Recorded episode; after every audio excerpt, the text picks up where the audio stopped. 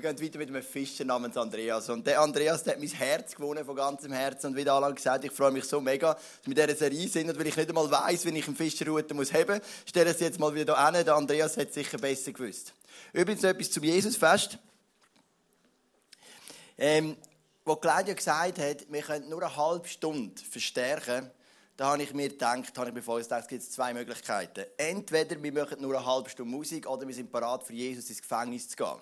Das ist jetzt deine Wahl, oder?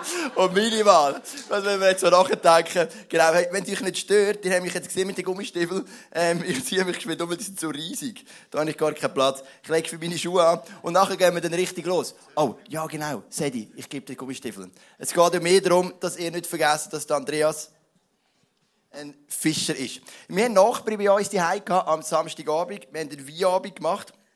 Das ist immer gut, weil der eine Nachbar trinkt die Hälfte und die anderen drei trinken die andere Hälfte. Und dann wird es immer tief und geht ins Detail mit der Zeit. Ähm, Lasst euch nicht stören. Und ähm, ich bin bekannt bei uns in der Nachbarschaft für, dass ich alle Menschen gerne habe. Wirklich. Und dann haben mich unsere Nachbarn gefragt, Joel, sind dir eigentlich alle Menschen sympathisch? So, jetzt bin ich ready. Und dann habe ich gesagt, nein eigentlich die meisten schon, aber auch bei mir gibt es Leute, die sind mir auf Anhieb nicht so sympathisch. Das gibt's. Und du kennst das. Du lernst einen Menschen kennen und der ist dir einfach grundsympathisch. Oder du lernst einen Menschen kennen, der irgendetwas passt nicht, der ist dir einfach von Anfang an nicht so sympathisch. Ich erzähle dir heute von einem Mann. Der ist jedem sympathisch. Es gibt so eine kleine Gruppe von Menschen, so zurückhaltende, liebe, loyale, freundliche, aufgestellte Leute, die sind immer sympathisch. So eine ganz kleine Gruppe. Die meisten lösen immer Sympathie oder Apathie aus, aber so die eine Gruppe von Menschen, die gewöhnt ins Herz. Und von dieser Gruppe oder von diesem Mann möchte ich dir erzählen, von einem Mann namens Andreas. Aber wenn wir noch bei Sympathie sind, ich muss euch etwas erzählen, was ich gemacht habe am Freitagabend. Am Freitagabend haben wir unseren Youth Planet gestartet. Und das ist so cool gewesen. Das ist wirklich, wenn du zwischen 13 und 20 bist und du hast es verpasst, das ist mega, mega genial gewesen. Wir haben dem grilliert und Teenager sind so etwa so alt, wie ich mich fühle. Also das ist so etwa mein Alter, fühle ich mich wieder mal, weißt, so meine Nachbarn, meine Freunde, die sind alle so ein bisschen, ein bisschen ruhig und so ein bisschen, einfach so ein bisschen altertümlich geworden. Aber Teenager, dort bin ich die Heime. Und ich hatte dann so ein fettes Steak gehabt, und ich bin geschwind weg und als ich zurückkomme, ist das ganze Steak voll mit Ketchup gewesen. Und ich meine, Steak und Ketchup kannst du jetzt nicht bringen, oder? Ich meine, Ketchup nimmt zu der Bratwurst, aber zu einem richtigen Steak isst man mit einem, das ist einfach Steak.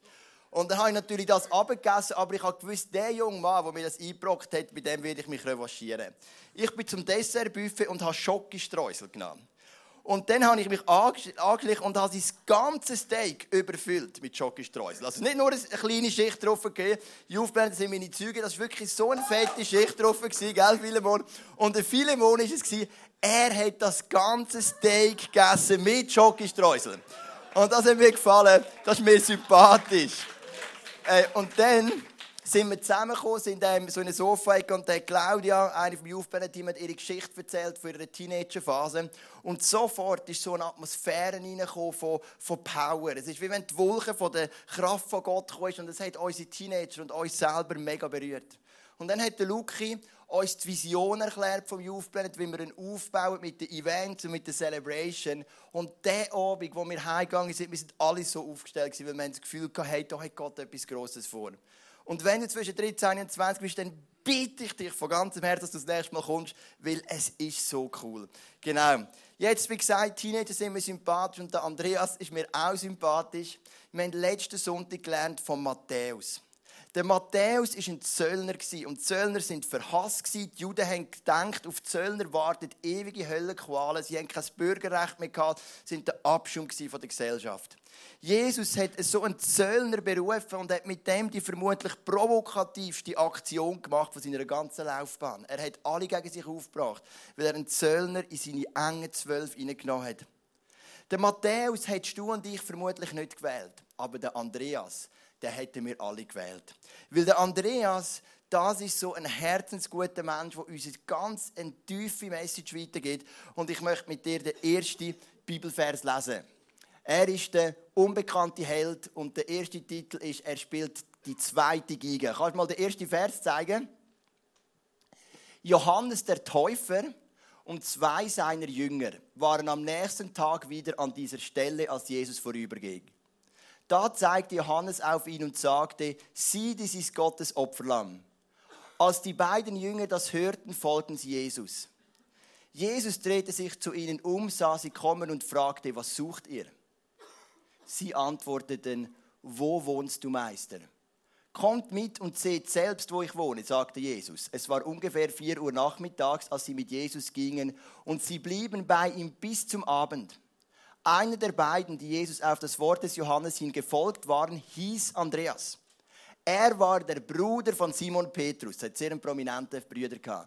Wenig später traf er seinen Bruder Simon und erzählte ihm: Wir haben den Messias gefunden, den von Gott versprochenen Retter. Dann nahm Andreas seinen Bruder mit zu Jesus der sah ihn an und sagte, du bist Simon, der Sohn des Johannes, du sollst Petrus heißen. Also was ist genau passiert? Andreas, der Fischer, er und seine Brüder sind Fischer gewesen, in einem kleinen Dörfli namens Bethsaida. Sie sind entzügelt an größeren Ort nach Kapernaum und haben dort vermutlich ein Häuschen und einen Fischerbetrieb. Der Andreas ist ein Jünger von Johannes der Täufer. Der Johannes der Täufer, das ist der wilde, freakige Mann, gekleidet mit Kamelhaar der Heuschrecken gegessen und in der Wüste aussen predigt hat. Und Andreas und ein anderer, der uns nicht namentlich vorgestellt sind, sind seine Jünger. Wo der Johannes der Täufer Jesus tauft, sagt er seinen Jüngern, hey, geht weg von mir und folgt Jesus nachher. Alles, was ich gemacht habe, nur soll auf Jesus hindeuten. Und Andreas nimmt seine Sachen und folgt Jesus nachher. Vom Nachmittag um 4 Uhr bis am Abend hängt er und der andere Jünger mit Jesus zusammen. Und dann kommt dem Andreas etwas in den Sinn. Er sagt, wow, ich habe den Messias gefunden. Ich habe den Retter gefunden. Aber mein Bruder, der Petrus, muss das auch wissen. Und er geht heim und er sagt, Petrus, oder hat er noch nicht besser gesagt, Simon, komm zu Jesus. Du musst Jesus sehen, ich habe den Messias gefunden. Und der Simon geht zu Jesus und Jesus sagt, du bist Simon, du wirst Petrus sein, du bist der Fels, auf dir werde ich meine Kille bauen. Und der Andreas, das musst du wissen, er steht sein ganzes Leben lang im Schatten von Petrus. Seine Identität ist sein älterer Bruder. Ich kann dir das gerade anhand von vier Beispielen zeigen. Erstens mal, wo der Andreas zu Jesus kommt, hat Jesus kein spezielles Wort für ihn. Ist uns auf jeden Fall nicht überliefert. Wo der Petrus kommt, sagt er, du bist der Fels. Auf dir baue ich meine Kille. Sofort der Petrus steht immer im Mittelpunkt. Neunmal wird Andreas erwähnt in dem Evangelium, siebenmal oder sechsmal, mehrere Mal davon steht Andreas, der Bruder von Simon Petrus. Der Andreas wird immer vorgestellt als der Bruder von Simon Petrus. Und kennst du das? Ich bin mal Student Theologie und mein Vater, der heute auch da ist, ist eine rechte Nummer in der christlichen Landschaft. Der hat hier ein paar Kirchen gegründet und wir hat man überall kennt. Und wo immer ich hingegangen oder hingegangen bin, sind gesagt, wow, bist du der Sohn von Jörg? Ich habe es natürlich noch cool gefunden, es hat mich auch in den Mittelpunkt gestellt, aber irgendwann denkst du vielleicht, ich will nicht nur immer über das mit dem identifiziert werden, ich bin doch selber jemand. Und so ist es an ähm, Andreas sein Leben lang gegangen. Es heißt immer, der Andreas, der Brüder von Petrus. Und vielleicht bist du da und du stehst im Schatten von jemand anderem. Du hast oft das Gefühl, du spielst die zweite Geige. Du hast oft das Gefühl, Gott hat für andere eine größere Berufung. Dann ist Andreas dein Jünger. Der Fischer Andreas steht im Schatten von seinem größeren Bruder. Das Dritte, der Andreas, der Petrus und der Jakobus und Johannes, das sind nochmal zwei Brüder, das waren so richtige Viererklicken. Als ich ein Teenager war, so 16, 17, waren wir auch eine Viererklicke. Am Freitagabend haben wir immer zusammen Spiele gemacht und zusammen Filme geschaut. Am Samstagabend sind wir zusammen mit Jugendgruppen von dieser Kirche. Wir waren immer die Viererklicke. Und diese vier Jungs waren die Clique, vier Fischer. Jesus beruft zwölf Jünger und drei davon sagt er, ihr kommt in meinen engsten Kreis. Der Petrus, der Johannes und der Jakobus. Und wer bleibt auf der Strecke? Der Andreas. Ein Viererklicken, Jesus sagt, come on, auf drei baue ich noch ein bisschen mehr. Die drei sind dabei im Garten Gethsemane zum Beten. Die drei haben die Verklärung gesehen, wo der Mose und der Elia erschienen sind. Die haben mehrere Jünger gesehen. Andreas war nicht dabei.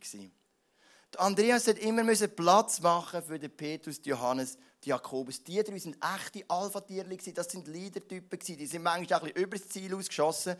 Johannes und Jakobus haben zum Beispiel zu Jesus gesagt, wir hätten hier ganz einen kleinen Wunsch. Könntest du uns nicht einen kleinen Gefallen machen?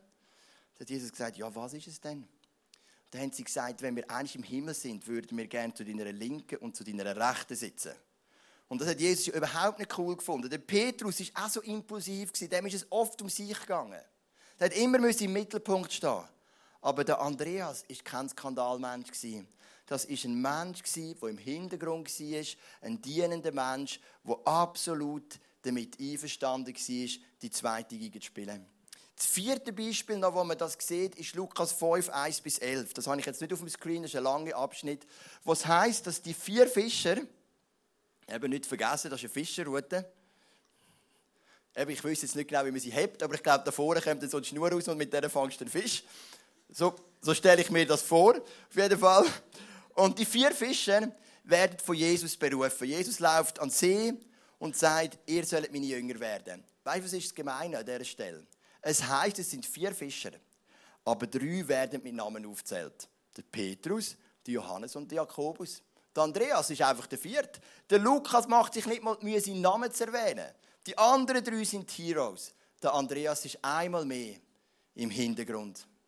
Aber weißt du, was das Coole ist, was ich glaube? Das hat der Andreas nicht gestört. Ich glaube, der Andreas ist ein Mensch, der sich seiner Limiten bewusst war und der ein treuer, hingebungsvoller Diener war. Und ich habe ein Zitat mitgebracht, das ich dir vorlesen will.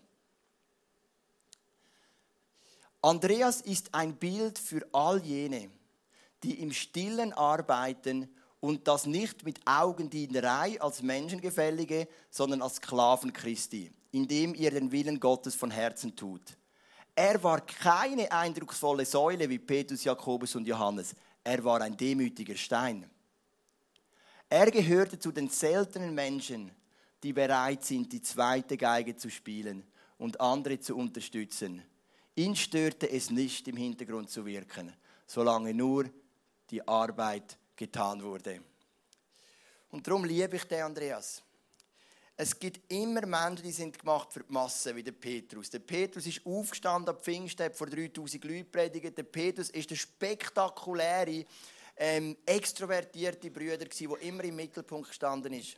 Aber rein mathematisch braucht eine Kille oder auch eine Firma immer ganz wenige Leute, die meinen Job machen im Mittelpunkt, aber er braucht Unmengen von Dienern im Hintergrund. Und das ist die Stärke von einer Kirche wie ICF Zug. Dass wir ein Heer haben von Mitarbeitern im Hintergrund.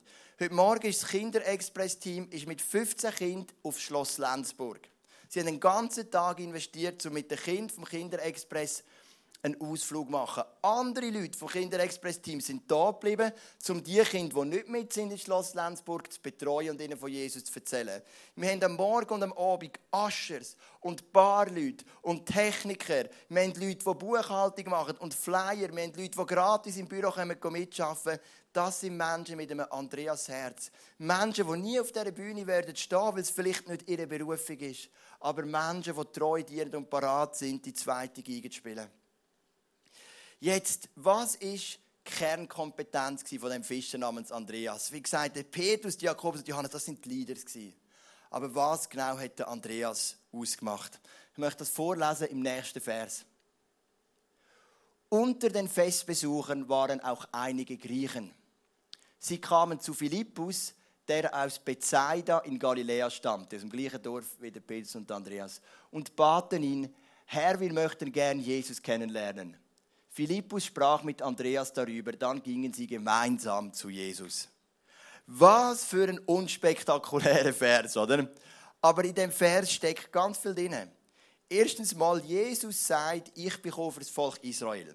Seine Jünger schickt er dann in die ganze Welt. Aber er selber ist da für das Volk Israel. Dann kommen die Griechen und wenn zu Jesus. Die Jünger wissen aber, hey, da haben wir ein Problem. Jesus ist da für das Volk Israel, jetzt haben wir Griechen. Die Griechen gehen zum Philippus und der Philippus wird total unsicher. Kann ich sie zu Jesus bringen oder nicht? Wie reagiert Jesus darauf? Und dann geht der Philippus zum Andreas. Und es ist kein Zufall, dass sich der Andreas auswählt, weil der Andreas ist der Beziehungsmensch. Der Connector, der, der Menschen mit Jesus verbindet. Das ist seine Kernkompetenz. Und der Andreas sagt zum Philippus, tun wir doch nicht kompliziert. Wir nehmen die Leute, wir bringen sie zu Jesus und Jesus sagt dann schon, ob er mit ihnen will reden oder nicht. Und er nimmt sie mit.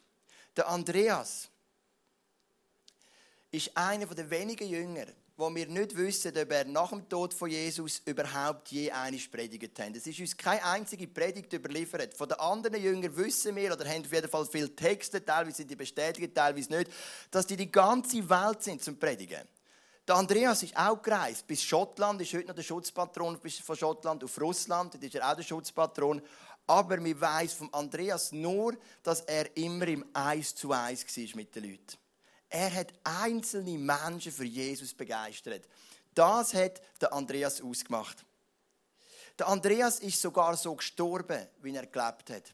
Seine erste Tat war, den Petrus mit Jesus zu verbinden. So hat seine, seine Nachfolge mit Jesus angefangen. Und ich erzähle dir jetzt, was seine letzte Tat war, bevor er hingerichtet worden ist. Der Andreas ist in Südgriechenland, in Achaia. Auch diese Geschichte ist nicht zu 100% bestätigt, aber so erzählen uns Quellen. Und in Achaia hat es einen Provinzstatthalter gegeben, einen römischen Provinzstatthalter. Und der Andreas Wiener ist, hat diesen Leuten von Jesus erzählt, dem Perli. Und die Frau von dem Provinzstatthalter hat sich für Jesus entschieden. Der Mann, der Provinzstatthalter selber, ist wütig geworden. Er hat auf keinen Fall wollen, dass jemand in seinem Haus und sogar nicht seine Frau dem Jesus nachfolgt. Also hat er die Frau genommen und hat sie zwingen, dem Glauben abzusagen. Und die Frau ist standhaft geblieben und hat dem Jesus nachfolgen. Dann hat er den Andreas genommen und hat den Andreas gekreuzigt. Aus Wut. Und der Andreas ist genauso gestorben, wie er gelebt hat. Seine erste Tat war, einen Menschen mit Jesus zu verbinden. Und seine letzte Tat war, einen Menschen mit Jesus zu verbinden. Der Andreas ist nicht der Mann der grossen Wort. Er ist kein Leader, kein Alpha-Tier, er hat keinen Skandal, er ist kein Bad Boy. Der Andreas ist der Diener, der treu im Hintergrund mit Hingabe seinen Dienst macht. Es gibt einen bekannten Mann, wenn du so ein dich auskennst in der Kirchengeschichte, der heißt Dwight L. Moody. Der Dwight L. Moody war ein grosser Prediger. Und ich möchte dir erzählen, wie seine Geschichte angefangen hat. Der Dwight L. Moody war 19 und hat in einem Schuhmachergeschäft. Er war Analphabet. Und da ist ein Mann, der Mr. Kimball. Und der Mr. Kimball kommt von Gott aufs Herz über, dem Dwight L. Moody von Jesus zu erzählen.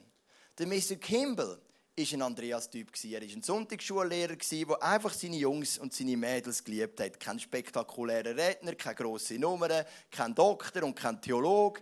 Der hat einfach seine Sonntagsschulklasse geliebt und hat das treu gemacht, Jahr für Jahr. Und wo Gott ihm sagt, erzähl dem jungen Mann von Jesus, hat er gesagt, das kann ich doch nicht. Nicht ich, da muss ein anderer schicken. Ich bin nicht der Petrus, von ihnen kann von Jesus erzählen. Ich bin mehr der Mann für den Hintergrund. Aber Jesus bleibt am Doktor, äh, nicht am Doktor, das wäre schön, eben dem Mr. Kimball, dem einfachen Mann dran. Und dann überwindet er sich in die Schuhmacherei hineinzugehen, nimmt sich den Dwight El Moody, zittert in seinen Knien und erzählt ihm von Jesus. Später hat der, Mr. Kimball gesagt, dass der Dwight El Moody Jesus angenommen ist das grösste Wunder, weil er so einen Hafenkäse zusammengestottert vor ihm.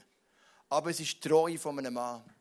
Der L. Moody hat sich in dem Schuhmachergeschäft für Jesus entschieden. Er hat angefangen die Bibel lesen, er hat angefangen, nachdem er es dann gelernt hat, überhaupt lesen, er hat angefangen Jesus, er hat angefangen predigen. Bis heute gibt es das, das Moody Bible Institut, wo hunderte von Missionaren die ganze Welt aussendet. Einer der grössten Prediger der Geschichte. Der Ursprung ist der Mr. Kimball. Ein unscheinbarer Andreas. Ein Mann vom Hintergrund, der nichts anderes macht, als treu seinen Job. Wir alle träumen vielleicht von riesigen Berufungen im Reich Gottes. Aber vielleicht ist es deine Aufgabe, einmal in deinem Leben am richtigen Moment ein Mr. Kimball zu sein und jemandem von Jesus zu erzählen. Vielleicht spielst du im Reich von Gott menschlich gesehen nicht die erste Geige. Von Gott aus gesehen natürlich schon. Vielleicht wirst du nie der Star, der Stadien füllt. Aber ein Typ wie der Andreas, der hat nur einen Wunsch ich möchte Jesus dienen, dort, wo ich bin, ob es spektakulär ist oder nicht. Der Petrus war für die Masse, der Andreas war für den Einzelnen. Ich bin am Donnerstag spazieren, einen Gebetsspaziergang gemacht im Sonnenberg. Das ist so ein wunderschöner Berg bei, Luzern oder bei Kriens. Und von dort oben hast du eine Aussicht über die Zentralschweiz. Und ich habe gebetet, Jesus, ich bitte dich, gib eine Erweckung. Erweckung sagt mir, wenn so ein Power vom Heiligen Geist in der Celebrations ist oder in der Small Group, wo auch immer, dass die Leute einfach so überführt werden von der Kraft von Gott. Und ich habe immer das Lied gesungen von Chris Tomlin, Awakening. Das war immer im Kopf. Awakening, Awakening. Und als ich dort runtergeschaut habe, ist mir etwas bewusst worden. Jesus braucht wohl ein paar Leute, die in einer Erweckung die Frontleute sind, die die grosse Bühne füllen. Aber er braucht vor allem ganzen Haufen Andreas, die ganz treu im Hintergrund ihren Dienst machen. Ich möchte noch etwas Drittes zeigen. Der Andreas steht am Anfang von einem der spektakulärsten Wunder von Jesus. Der Andreas. Der Andreas ermöglicht eine der grössten Zeichen, Manifestationen der Kraft von Gott. Das hat es nur niemand geschnallt. Aber ich erkläre dir, was der Andreas macht. Das ist die dritte Bibelstelle. Der unscheinbare Mann sieht die unscheinbare Gabe. Genau. Als Jesus die vielen Menschen kommen sah, fragte er Philippus, wo können wir für all diese Leute Brot kaufen? Er wollte aber nur sehen, ob Philippus ihm vertraute, denn er wusste natürlich, wie er die Menschen versorgen würde. Philippus überlegte, wir müssten ein Vermögen ausgeben, wenn wir für jeden auch nur ein kleines Stückchen Brot kaufen wollten. Da brachte Andreas, der Bruder von Simon Petrus, merkst du es wieder, oder? Brachte das der Bruder von Simon Petrus, nur dass man nicht vergessen, wer er ist, ein Kind zu ihnen. Hier ist ein Junge, der hat fünf Gerstenbrote und zwei Fische mitgebracht. Aber was ist das schon für so viele Menschen? Ich erkläre dir, wie ich mir diese Story vorstelle. Stell mir Folgendes vor. Das sind 5000 Männer plus Frauen und Kinder, also vielleicht 15.000, 20.000 Leute. Und Jesus sagt zu den Jüngern, gebt ihnen zu essen. Der Philippus ist der Mathematiker, der rechnet das durch. Der denkt so und so viel Brot, so und so viel Fisch, dann geht er in den Taschenrechner ein. Und mit dieser Zahl auf dem Taschenrechner geht er zum Judas der die Kasse verwaltet. Dann lernen wir nächsten Sonntag mehr darüber und sagt, du hast mir so viel Geld. Wo der Judas die Zahl sieht, trifft er fast den Schlag. Er sagt, kannst du 3-0 wegnehmen und wir können jetzt immer noch nicht zahlen. Keine Chance. Der Philippus kommt zurück zu diesen zwölf und sagt, hey, wir haben nicht annähernd genug Geld. Unser Geld lange vielleicht für 200 Leute, wenn wir wirklich alles zusammenkratzen. Keine Chance. Die zwölf Jünger sitzen dort und denken, aber Jesus hat gesagt, wir sollen sie versorgen. Und dann passiert Folgendes ein kleiner Bub kommt. Ich stelle mir jetzt mal vor, es ist mein Levin, mein dreijähriger Sohn. Und er sagt, hey, ich hätte im Fall schon etwas. Und dann kommt er mit fünf Brötchen und zwei Fischen. Und sagt, das kann ich mitgeben. Was ich übrigens so cool finde, die Mutter von dem Bub ist offensichtlich die Einzige, die gemerkt hat, dass es könnte länger gehen bei Jesus. Das musst du dir auch mal überlegen. Es hat ja sonst niemand Essen dabei gehabt. Das ist der Einzige, der dabei hatte. Die Mutter hat den Glauben gehabt. Oder? Und dann kommt der Levin mit fünf Brot und zwei Fischen und trottelt sofort die Jünger an und sagt, ich habe schon etwas. Und elf von diesen zwölf Jüngern, die kugeln am Boden vor Lachen. Und sagen, hast du das mal durchgedacht? Das gibt ein Tausendstel Brot pro Mann, Frauen und Kinder noch nicht, und ein zweieinhalbtausendstel Fisch. Der Levin hat keine Ahnung, was die reden. Der sieht einfach seine fünf Brot und zwei Fisch. Aber es ist ein Mann. Der unscheinbare Andreas erkennt den Wert der unscheinbaren Gabe. Das ist kein Zufall, dass das der Andreas macht und nicht der Petrus. Oder in Jakobus oder in Johannes. Oft unscheinbare Menschen erkennen oft den Wert der ganz unscheinbaren Gaben. Und darum sage ich, Andreas steht am Anfang von einem der spektakulärsten Wunder. Er weiß auch noch nicht, was Jesus will machen mit diesen fünf Broten und zwei Fisch. Aber er sagt, hey, ein Versuch ist wert. Und er nimmt den Bub an der Hand, den Levin, läuft zu Jesus und sagt, das ist alles, was wir haben. Fünf Brot und zwei Fisch. Der Petrus hechtet vielleicht noch hinten nach und sagt, willst du uns eigentlich blamieren vor Jesus? Petrus sieht ja die Masse. Aber der Andreas sagt, das ist alles, was wir haben. Jetzt muss Jesus etwas daraus machen. Mit seinem einfachen, schon fast naiven Gemüt. Und Jesus schaut Andreas an, legt ihm die Hand auf die Schulter und sagt, gut gemacht. Well done. Fünf Brot und zwei Fisch, das lange mehr. Und dann betet Jesus und dann passiert ein unglaubliches Vermehrungswunder. All die Leute werden gespissen und am Schluss haben sie so zwölf Körbe voll Brot und Fischführung. Weil ein unscheinbarer Mann den Wert der unscheinbaren Gabe erkennt. Und ich kann mir gut vorstellen, dass du dich im Andreas wiedererkennst. Du kommst dir nicht so spektakulär vor. Und du hast dich auch schon gefragt, für was wird Jesus mich einsetzen? Und du hast vielleicht sogar den Wunsch, einmal auf einer grossen Bühne zu stehen, aber du bist nicht sicher. Der Andreas steht für Menschen, die sagen, dort, wo ich braucht, wie werde ich gebraucht. Für mich ist es absolut okay, die zweite Geige zu spielen oder die dritte Geige. Hauptsache ich diene dem Jesus, Hauptsache bis in einer Nähe. Das ist absolut okay. Der Andreas nimmt dir jeden Druck. Der Andreas nimmt dir jegliche Identitätsprobleme, wo du sagst, ich muss mich über Leistung oder über Ansehen definieren. Der Andreas ist der treu, loyal, zurückhaltende Diener im Hintergrund. Ich habe im YouTube einen Clip gefunden. Und der Clip ist mega unspektakulär. Aber Dienen ist unspektakulär und Andreas ist auch unspektakulär. Also schauen wir doch miteinander einen unspektakulären Clip.